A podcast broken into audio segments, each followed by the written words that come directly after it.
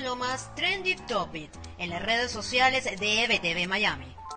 Llegó el viernes 9 de abril y así están las tendencias en Venezuela, Estados Unidos y en el mundo. La muerte del príncipe Felipe ha revolucionado las redes sociales hoy. Y es que lo que se creía pasaría pronto, dada la condición del esposo de la reina Isabel, sorprendió a más de uno.